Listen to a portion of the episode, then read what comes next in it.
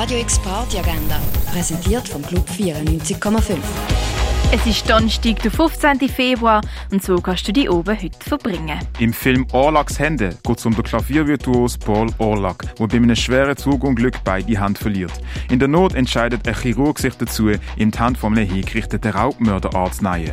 Doch die Hand scheint ihr eigenes Wesen zu haben und alles steht auf dem Spiel. Im Paul seine Ehe, seine Karriere und dann passiert noch ein Mord.